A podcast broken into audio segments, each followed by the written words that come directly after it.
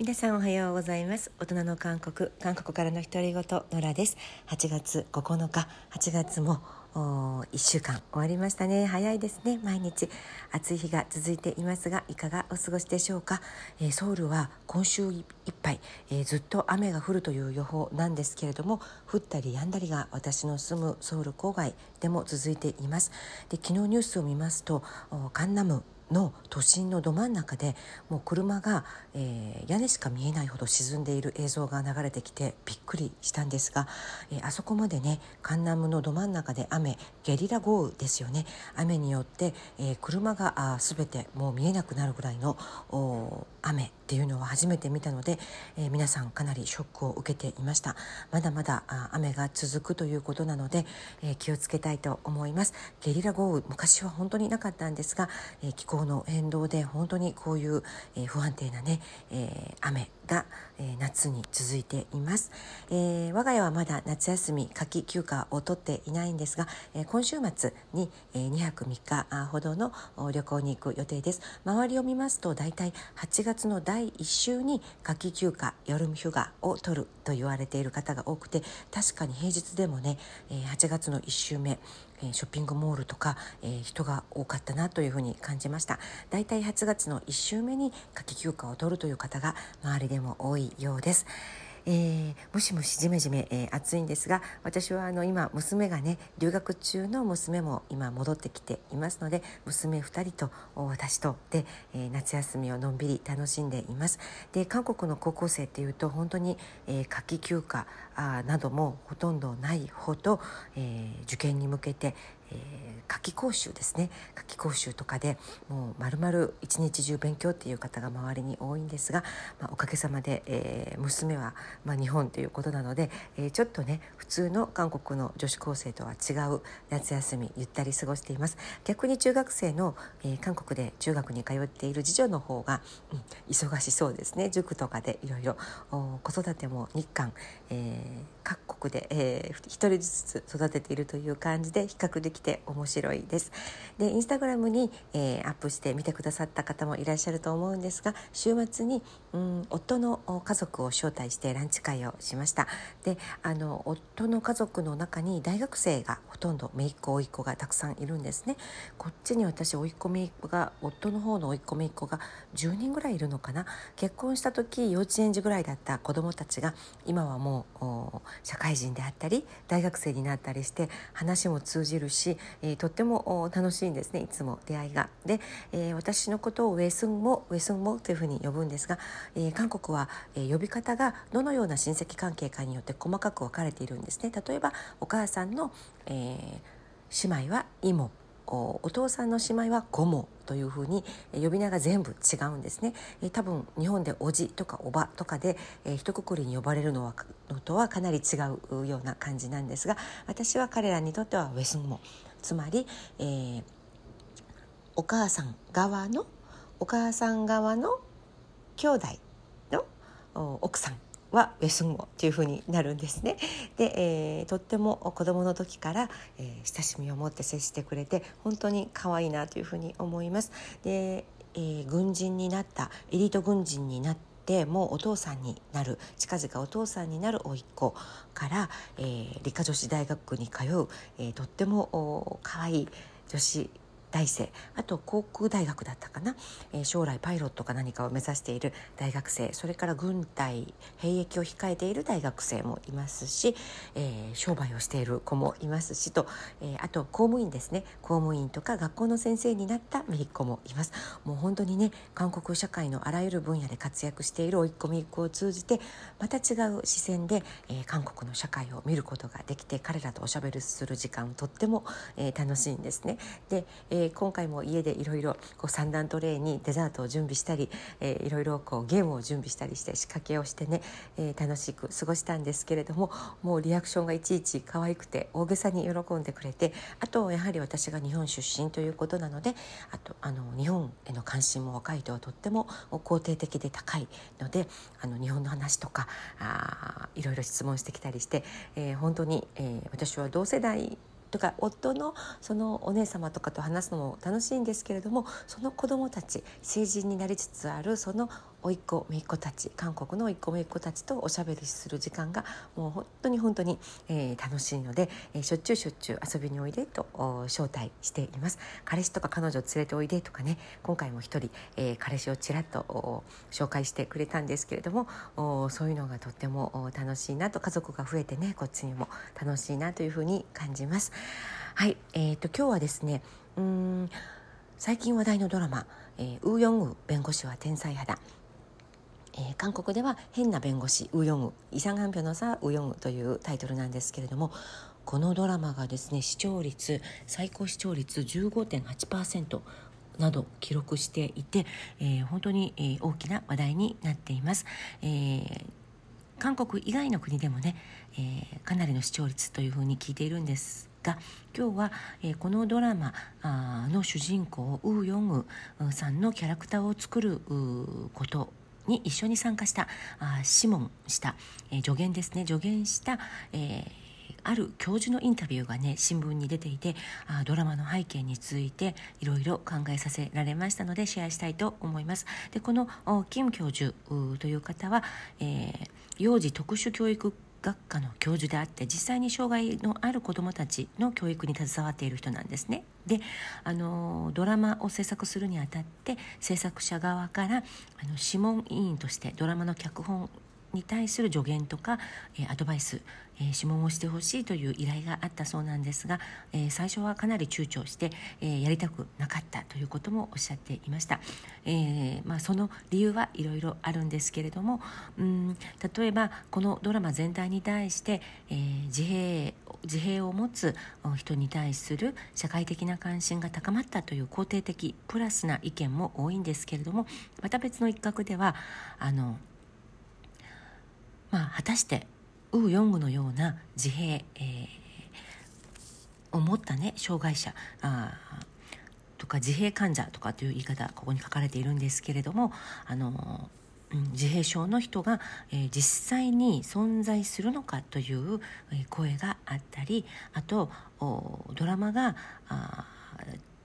自閉症の人韓国ではチャペイン自閉人というふうに呼ぶんですけれどもチャペイン日本では自閉症ですよね。自閉症の人を過度に美化して実際に、えー、自閉症の人を面倒を見ている家族家族の立場になってみると彼らの本当に大変な、うん、日常を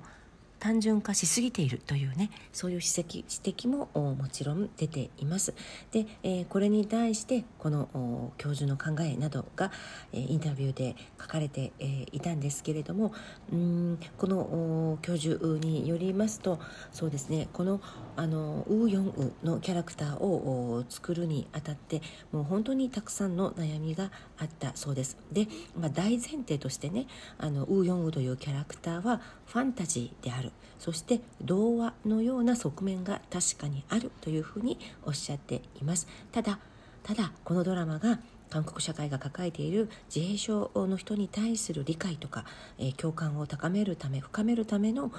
飛び石きっかけに、えー、きっかけになることを願う気持ちで、えー、助言をしたというふうにおっしゃっていました。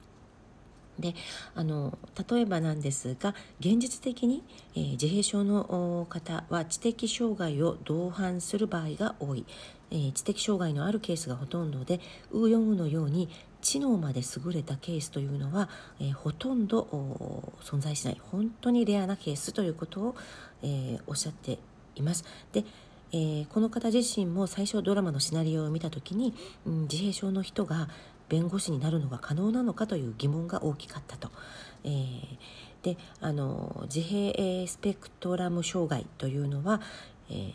人が人の言葉のニュアンスをね、えー、理解できないなど社会的コミュニケーションができない場合が多い、えー、から、まあ、弁護士という非現実的な設定に疑問を持ったというふうに、えー、話していますただうんウーヨンウというキャラクターを通じて、えー、韓国社会が障害に対して、えー、持っている偏見をね、えー、何か一歩超えるきっかけになればという思いだったというふうに、えー、話していました。であのそれが彼らが何か欠乏していたり何かが足りないという視線で見るのではなくてえ、私たちが彼らをどんな視覚どんな視線で見るのかによって違った解釈ができるということを投げかけたかったと、えー、話していますね、うん、確かに本当に、えー、違った視線を与えてくれたドラマだと私はあ思いましたであとうん、ドラマの中でウーヨングは新しい空間に入る時に「花トゥーセット123」というふうに数字を数えて入りますよね。で医療的な資格ではこれは脅迫脅迫行動自閉症を持つ人の脅迫行動を表しているらしいんですが、うん、そのようには描写したくなくて。でドラマをじっくり見てみるとウ・ヨングが慣れた空間に入る時は、えー、123と数字を数えない、えー、つまり、えー、これはうん新しい場所に入る時ある程度心の準備をする儀式のように、えー、これを伝えたかったというふうに、えー、表していますね。この自閉症を持つ人のこう問題行動っていう見方見せ方ではなくて、うん、心の準備をする儀式という見せ方をしたかったというふうに、えー、話していました。で、うん、そうですねあとこの諮問委員助言を最初は断ろうとしたというふうにおっしゃっていたんですがその理由としてはウヨンウというキャラクターの存在が全ての自閉症の方々を代弁できないことを重々承知していたので心配だったと。であと実際自閉症の子供を育てる親御さん親御さんたちご両親たち、についてやはり心配したと。であの彼らの生活は実際ウヨンウとはかなりかけ離れているのではないかということをね、えー、心配したとおっしゃっています。でこの助言をしたこのキム教授自身も、えー、障害のある息子さんを持っていて、え、生まれる時に息子さんが、え医療事故にあって脳出血がひどく、え脳死、にの脳死に伴う、え、重症の障害を持つと診断されたそうなんですね。ただ、え、運よく、え、今は、えー、治療を受けて一般の学校に通うほどに回復したということなんですがあのその苦しみを十分に分かっているから慎重にならざるを得なかったというふうに話していました。であとねもう一つ、えー、最近 YouTube とかで韓国のこのウーヨンウの真似をしたパロディとかねあのジョークとかこうふざけてこのウーヨンウの行動を真似するような会話をしたり行動をとったりっていうこう動画が上がったりそういう遊びがあ今あ一部の間であるんですがそれについてはやはり、うん、やめてほしいというふうに話していました、まあ、パロディという言い方をする主張する人もいるんですがパロディというのは風刺であって風刺という概念は弱者が弱者ではなくって、えー、強者に対して、えー、強い立場の人に対してすることが風刺でありパロディであるから、えー、ウヨンの行動をパロディするのは自分は正しい行動ではないと思うと。うん、共感します話していましたねであのいずれにしてもこのドラマ、うん、あいろんなあの、まあ、論争というか反響があるんですけれどもあの、まあ、この助言を与えたこの教授によりますとあのそういう問題を含めてあの討論してディスカッションをして、うん、これは正しいこれはやめとこうみたいなねそういう過程を通じて社会というのは発展していくと思うからあその過程を通じて自閉症に対する理解も深まると願っているし信じているというふうに話していました。でもちろんこのドラマは一つのファンタジーのような側面があると彼も認めるとその上でねあのやはりドラマの中に本当に重症の自閉症を持つ登場人物を登場させたのもそういう理由からだと、えー、もっと現実を反映させようという努力も、まあ、見てほしいということですね。で、えー、ドラマを、まあ、ストーリーとして消費するのではなくてあのなぜこういう行動をするのかというのを本当になるべく忠実に、えー、表現しようと努力したのでその部分の努力はあの、まあ、寛容に、うん、あの見つめてほしいということを話していました。でとにかくこのドラマがね、えー、障害を持つ人たちに対する社会的視線が変わるきっかけになればということ、えー、それからあ道端でね私たちが生活する上で、えー、障害を持つ子供を育てる親を見た時にあかわいそうとかうん本当に同情の視線で見るのではなく、現実を理解してもう少し共感する気持ちを持って、えー彼らが生きやすい社会を作るためにはどうすればいいのか、えー、少しでもね一緒に悩んでくれればいいなという願いがあったあそうです。で、えー、障害者と一緒に生きていくこの社会をどうやって作っていくのか、え、ドラマを通じて、え、少しでもね、えそういうことを考えてほしいということと、まあ、ドラマがあプラスの肯定的なあ社会的なあ影響をね、えー、及ぼしてほしいということを最後に何度も強調していらっしゃいました。えー、まあ、本当に悩んだ末にこのドラマに協力することになったあこの特殊教育学科のこのキム教授のインタビューを見てあ本当にこのドラマいろんなことを、え、悩みながら紆余曲折を経て、え、作られたんだなということを感じましたであの主演のね主人公を演じているパク・ウンビンさん、えー、ますます注目が集まっているんですけれども、まあ、ドラマの脚本家はもう彼女しかこの役はできないということで彼女のスケジュールに合わせてね、かなり待ったそうですよ彼女他の作品をしていて、えすぐにこのドラマ撮影に突入できなかったらしいんですが半年ぐらい彼女のスケジュールが整うのを待って、え撮影したというぐらいパク・ウンビンさん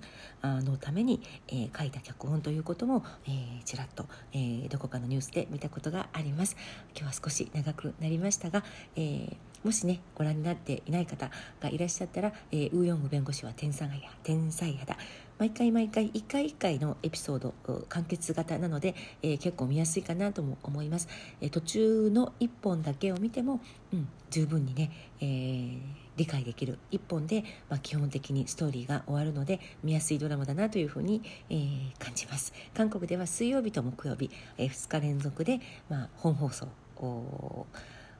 地上波でやっています。ケーブルですね、うん、はいということで、えー、今日は「えー、ドラマの話などなどしてみました、えー、ジメジメムシムシと暑い、えー、一日になりそうですが皆さんどうかご自愛ください。韓国より野良でした。神さんみだ。